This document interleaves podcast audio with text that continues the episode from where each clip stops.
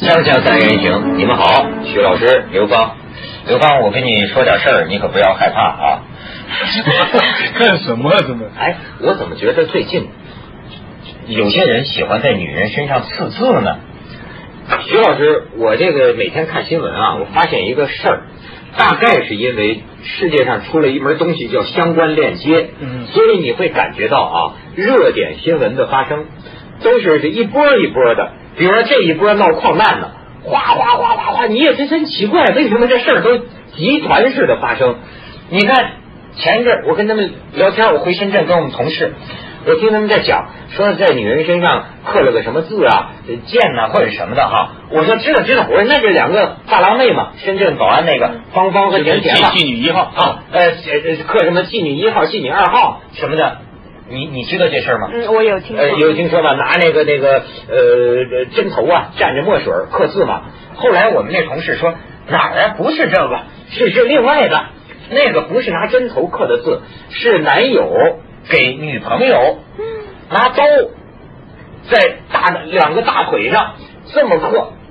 哎呦，后来他又说一一下，我一天之内我听着三四起，这过去没听说过的事儿，在两个礼拜之内，我一下子三四起发生了。你再说，空难也是两个月之内发生六宗，死了将近五百人，怎么什么事都一波一波的？那个他后面讲的那种刻字，你知道什么？还是男朋友。然后人家问他了，说你为什么要刻字？他说我就是怕他离开我，所以我就在他死你你有这样的事情吗？就在他大腿上什么银剑呐、什么就这样刻字刻上去。哎呦，我看那照片，哎呀，那照片应该撤下来。而且就是那个女人呐、那个两个大腿上，那那那那那个，哎呀，没法说那刀划的。哎呦，现在怎么有些男的哈、真是太惨了，我觉得。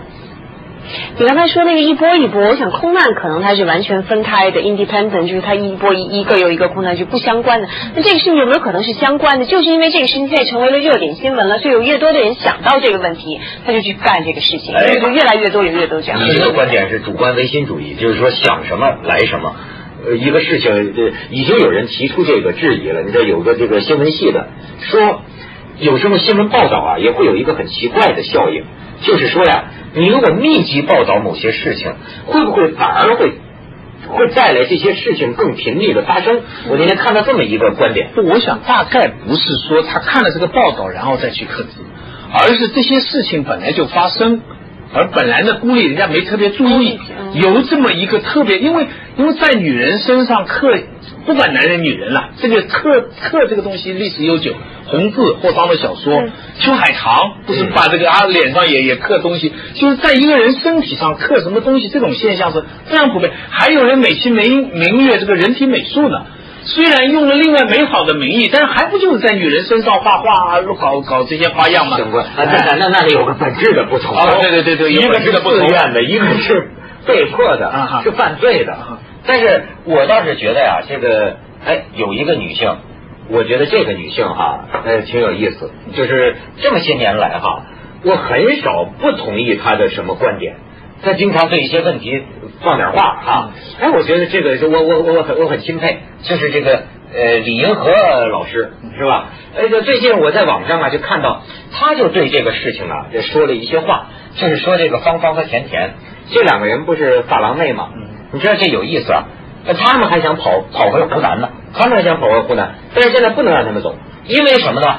一方面，这政府说了，一方面我们同情他们的这个遭遇，嗯呃，这么惨，要给他们治好身体。可另一方面呢，他也牵涉到卖淫团伙的行为，对吧？这我们得抓这个卖淫团伙的主犯，就是说这个这个特殊的这个行业，其实按照国外的叫法，它的学名应该叫性工作者、性交易。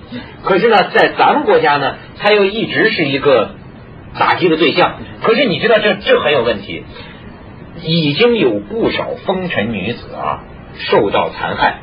可是为什么他们也有，他们也算公民吧，也有个问题。所以你看，我就看李银河说的，他说他看过一个统计数字啊，东北地区死了的小姐有七百名，所以他就提出一个问题：假如死的是七百名大学生呢，那这个社会会引起多么大的这个轰动呢？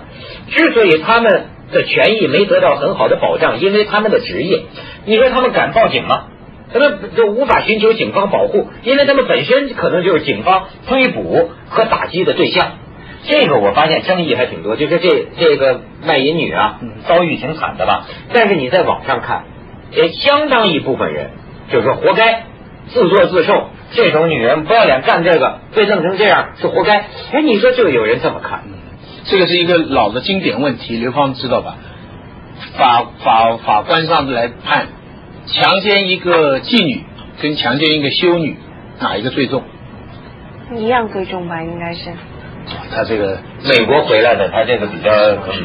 但是实际上，你必须承认，在客观上，虽然法官可能是这样判，但是在人们的心目当中，对不对？他如果强奸一个修女的话，人家哇名分极大。但是其实这是不应该的，其实不应该。就是说，如果他是受害者的话，我不能够因为他的这个身份，你你就好像是歧视他，这是真的非常。不过李银河的观点好像更加有挑战性，他要提倡什么？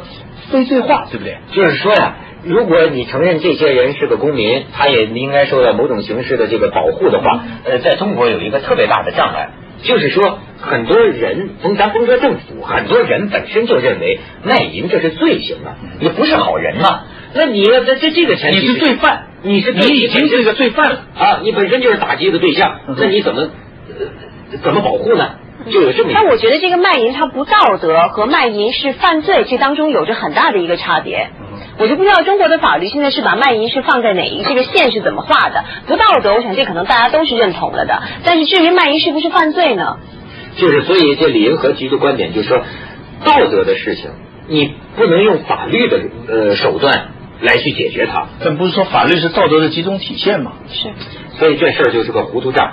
我我是觉得，但是你觉得，哎，我问问你，就是咱说自己的观念，我身边就有不少这个女性，我就觉得她们女人就讨厌这种女人，就是说无论什么理由都不能原谅一个女人，再怎么着都不能投身欢场干这种下作的事情。哎，刘芳，你要我觉得这是一个，我觉得这是一个个人的选择问题，这个是咱们现在市场经济啊，就是有需求。就有供给，这个两边的是有很多需求，你是什么意思？我那就说这个也有女的需求有压，这个这个不能单方面讲，对不对？对，这个是不能单方面讲，这个是双向的。所以我想知道你你这么一个女性，我觉得个人这个是每个人都有每个人不同的选择，我不我不会说我觉得这些人这么做啊。对，但是我呢也觉得这个是他们自由选择的一条路，每个人都有自己选择。我不认为是我自己会这么选择，也不认为是我支持他们这么选择。但我觉得每个人都可以有选择自己的职业。你是不是觉得他在犯罪？啊，我就不知道中国的法律现在是到底把它放怎么样。那道德上的这一关肯定是过不去的。但是呢，我觉得说啊，至于继母是不是犯罪，我觉得这个在不同的国家、不同的道德领域上呢，其实都是有争论的。那在中国，我我不知道他到底这条线是画在哪里。但其实我觉得呢，啊。自古以来，据我所知，到现在为止，中国就有很多的娼妓。嗯我觉得这个首先有这么多啊，就不应该，我觉得它不应该是违法的，首先它不应该是一个犯罪的。但是呢，这个从道德上绝对不是应该倡，不是应该去倡导的。那么像作为很多国家就，像新加坡管得很严，对不对？卖淫在新加坡就是合法的。管的那么严合法，但是他只是说政府呢，我不鼓励。有个什么区，它是规定的区，规定的红灯区里面可以卖淫，但是他不可以去拉皮条，不可以出去拉客人。那么客人来的话呢，卖淫是合法的。他们他们好像说他的好处是打针，就是说他们定定期的给他们卫生检查，管理防止。所以说他的这个病的医疗的检查就要比其他的城市，其他的城市。而且你也保护了他的权益啊。他也可以投诉。对。他是从事合法他也在意信用卡的机器啊。你看，有有两种，过去说咱就说道德，过去有也有一种人就是说，呃，不是穷到叮当响，谁会去干这样的事情？所以他们是可怜的女人，这实在因为生活所迫。可是呢，还有更多人的发现呢，有一些人不是，嗯，他可以去工厂打工，但是呢，他他不愿意，他觉得那么来钱太慢了，太辛苦了。所以宁愿去去坐台或者出台是吧？这个挣钱挣得快，有好多这样的呀。他干几年之后回家能开个店，就做个小本生意。那么这种人，你看在网上好多人就说，那你这类人，我们就觉得你，我觉得他是愿意付出，他愿意付出那样的事情。她愿意付出自己就可以去获得那样的回报，就像大多数的女人是不愿意付出那个的。我觉得就从这个角度上来说，她愿意付出自己的身体去赚这笔钱，这个呢，我觉得就是她自己的事情喽。哦，谁都不容易是吗？对啊，我觉得大家因为而且在法律上很难来区别你刚才讲的是走投无路我才在做这个事情，还是说我是为了贪图享乐我才做事情？这在法律上你你到时候你抓到了，哎，你为什么这个？所以分不清楚的所以有时候很尴尬。你知道，在这个在大陆有些地区啊，那个时候艾滋病那个宣宣传日的时候，你在报纸上都能看到照片，就跑到那个宣传队啊什么的，带着红袖标的，呃，好像跟学雷锋似的。但是呢，跑哪儿去了呢？跑夜总会去了，逐个逐个这个小姐给给给发这个安安全套。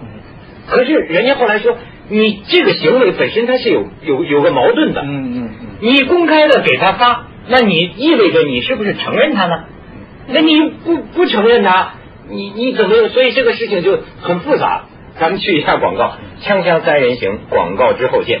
你看，要照这个银河老师的这个观点，他认为从多方面角度考虑起来，对于这个卖淫这个行业啊，政府打他们、抓他们，不如呢引导他们。比如说教给他们一些这个谋生技巧啊，或者培训他们啊。但当然，我觉得这也有问题，因为就就有些女孩子我知道，就是也办过培训，也也有过这样，但是她不干这个，她还是觉得这样挣钱呃来的容易，她是有这，但是这是另一回事儿啊。但是你看她的观点呢，也有可能有点偏激，说你要是老打击她，你无异于就是把她推给黑社会，嗯嗯，对吧？黑社会不承认，那他就只能在那里边讨生活。呃，四九年以后，在上海，我听说他们做了一整套的整治，就是以前上海十里洋场嘛，四马路啊，这有一大批的职业的。那么那个时候之所以要救，就是要拯救他们呢，就是因为他们大部分都鸦片，嗯，都是依靠鸦，就是要，所以政府不仅是要让让他们去纺织厂做女工。很困难啊，因为你想这些小姐要他们做纺织厂女做女工，他们眼泪鼻涕啊，因为他要要鸦片要这些东西，所以那个时候用强制的方法，据说当时成功改造了多少数量的啊性工作者，把他们让他们就是强迫的从良了。啊。当然事后有很多人也也感激，但谁知道他们现在也许他们的子女啊，也许他们的女儿又新一代啊发扬光大了，那我就不知道了。不过你刚才讲的这个事情，我想到的是两点，就是说我们在下任何结论之前要做要做两个研究，而这两个我是很困惑的。第一个就是说，我们本来中国的人认为西方资本主义就是一片腐化的，所以这种东西都是资本主义、帝国主义的东西。现在我们知道，全世界的资本主义的国家原来是有不同的处理方法的。嗯那据我知道，美国是非法的，但是有些州是合法的。啊，内华达对不对？拉斯维加斯在的这个州它是有特例的，但是全美国理论上是非法的，德国是合法的。德国全全德国和数量非常大，这个从业人员的数量非常大。那么你也没看到这些国家因为这个差异，使整个社会风气有巨大的变化。我们也没听说过德国就比美国或者美国比德国社会风气更加腐化。好了，那他们各自合法跟不合法的理据是什么？法律的理据是什么？道德的理据是什么？我觉得其实中国应该做一点这方面的研究，比泛泛的谈要好，对不对？荷兰是合法的，新加坡合法的，英国是不合法的，为什么？这个啊，甭管，那你想说，而且我觉得这个行业在中国一直五千就自古以来就从来都存在的。中国其实也应该有自己的一套对待的方法，这个道德上是怎么样的，法律上应该怎么处理的。是全不光中国，全世界这个古老的行业从来就没有被禁除过。即便像你刚才讲说，咱们这个当年建国后一段时间宣布，呃，中国娼妓消除了，其实据近年学者的调查，也并没有消除，还是有的。就是说，这个事儿在嗯记得当年这个古希腊的时候，那叫神女啊，在在在在在庙里的，它是好像类似于某种公共公共职业公共社会在中国古代也是，因为他们一般的女性不能跟社会接触，所以琴棋书画啊，什么还是这些女的，她成为一种公共空间活动。对啊、柳如是啊，董小宛啊，这是千古流传的爱情传奇，实际上发生在妓女身上。而且而且你你从海上花那个描写的角度，上海这个长山堂子啊，那个我不讲小说了，我就亲亲耳听，就是我们的长辈的学者、教授他们当时去的情况来讲，就是跟海上画描写的就非常像。就那长山堂子里边的女女的主人呐，叫先生，嗯，他有个妈妈养着他，有个妈在管着他。你要进去哈，你得陪他唱歌个好几年，是是，他才跟你好，你得花大笔的钱。比现在的婚姻家庭都还要稳固的那种。对，徐老师这意思我听出来了，就是我们不但要承认他，而且我们要设法提高他们的素质，提高小姐的素质，是吧？我们要研究他们各种不不同的存在方式。一个也此一时也，彼一时也啊！毕竟那咱们这个过去是封建时代，但但是你得承认那个时候的这个很多知识分子。女性的知识分子、艺术家的确啊，就是出在青楼当中。那个时候的他们之间的这种人际关系、交易的方式啊，跟一些时代不同了，不能不能比。你要用那个时候的眼光来看现在的小姐，那就那白居易啊说过一个话，他说他他是元正的家里嘛，招这样的就歌女啊这类的女的嘛，结果跑来就说他背不出李白，可是把《长恨歌》倒背如流。白居易就觉得啊，这个真的非常好啊。那个时候真是，你看看那个《浮浮生六记》，哎，我推荐你看看《浮生六记》写的那个那个那个那个文人叫冒辟疆嘛，是吧？冒辟疆跟董小宛，那家那个爱情，现代人都很少有那样的这个惊天，这不是叫惊天动地了。这反正是饱经患难的那种。不过据说现在也有，但是现在倒过来，这个故事就倒过来讲，现在就不是那作家的光荣了，现在是人家攻击作家的手段了。不是常说三陪小姐的包里有一支口红，有一个套，还有一本什么书吗？这是别人我讲，这个事情倒过来了。话里藏针，话里当然，我觉得这个是恶意攻击啊，我们很喜欢这个作家。去下有人流芳的听脸红了，锵锵三人行，广告之后见。其实啊，据我的研究啊，甭管合法不合法，你承认不承认，他这个风尘女子这个职业啊，跟警察一样，都是这个高风险的行业。你知道吗？跟矿矿矿工一样，他这个因为中外犯罪史上，哎呀，你看吧，案例累累，就所有有点那种不正常的那种男的。他要向女人下手的话，风尘女子她最容易了。对对，你合法不合法？这这，所以甭说咱国家就是连连环杀手老，没没没把他们管理起来。美国那个绿河杀手听说过吗？英国本上世纪初的开膛手杰克，多少案例，一杀杀几十个，一杀杀上百个。一说这加拿大也是吗？一挖出来几十个都是他碎尸的这个女的，大多数都是卖淫的。弱势群体是，其实怎么说呢？你可以从道德上有种种评价，但事实上看，他也算弱势。嗯，跟矿工一样嘛，等于。跟矿工一样是吧？算是一种弱势群体，就是需要大家保护的一种弱势群体嘛。刘芳，不是，就是需要大家去关注。你可以当一个委员会主席，我觉得。需要大家去关注，需要社会呢去给一个特别的一些政策，去给这些弱势群体给予保障的一个群体，我是这么觉得。但是，要是真的像李银河建议的非罪化的话呢，实际操作起来呢，呃，就有一些集团会比较受损失。例如呢？例如警察，因为现在这个事情啊，它是犯罪的，虽然很难讲明文。嗯。那十个里边，我可以抓一个，抓两个，但是另外七八个。他们都会有各种各样不同的形式，不一定直接像警察，还有黑社会，他们都是受益者。那些操控的人，就是那些那些集团的控制的人，提供房子的、提供介绍的这些人，他获益很大。你假如一旦像新加坡一样一管理的话。他们没有那么危险的话，他不必向他们交那么多保护费啊，什么什么。这个集团呢，我觉得它是妨碍这个非罪化的，实际上的最大的阻碍。那他这样的话不非罪化，照现在这样发展下去的话，不等于创造了一个让那个啊犯罪集团或者是这些黑社会、警察他们可以啊贪污的，包括有很多腐化的环环节。但是他理直气壮，因为你。呃，要是非对话的话，也会产生很多其他的问题。应该比方说，你助长了这种啊，就这可能会。所以什么事儿到中国就特别复杂。哎，这这中国它这个礼仪，又说起来又是个礼仪之邦，而且呢，你看就特别爱面子。这这个面子，呃，爱面子就是说很多事情可以存而不论。事实上，你比如这个城市，谁都知道多少家夜总会里边什么服务，谁不清楚啊？可是呢，就这么待着，但是呢，永远不能说。你是合法的，而且呢，我这公安局要是上面说要严打了，打击黄赌毒，那我随时可以去抓你。你这个你这个行为是是是呃不能是就就是罪嘛，就是罪嘛。我随时可以用这个理由卖淫嫖娼把你给办了。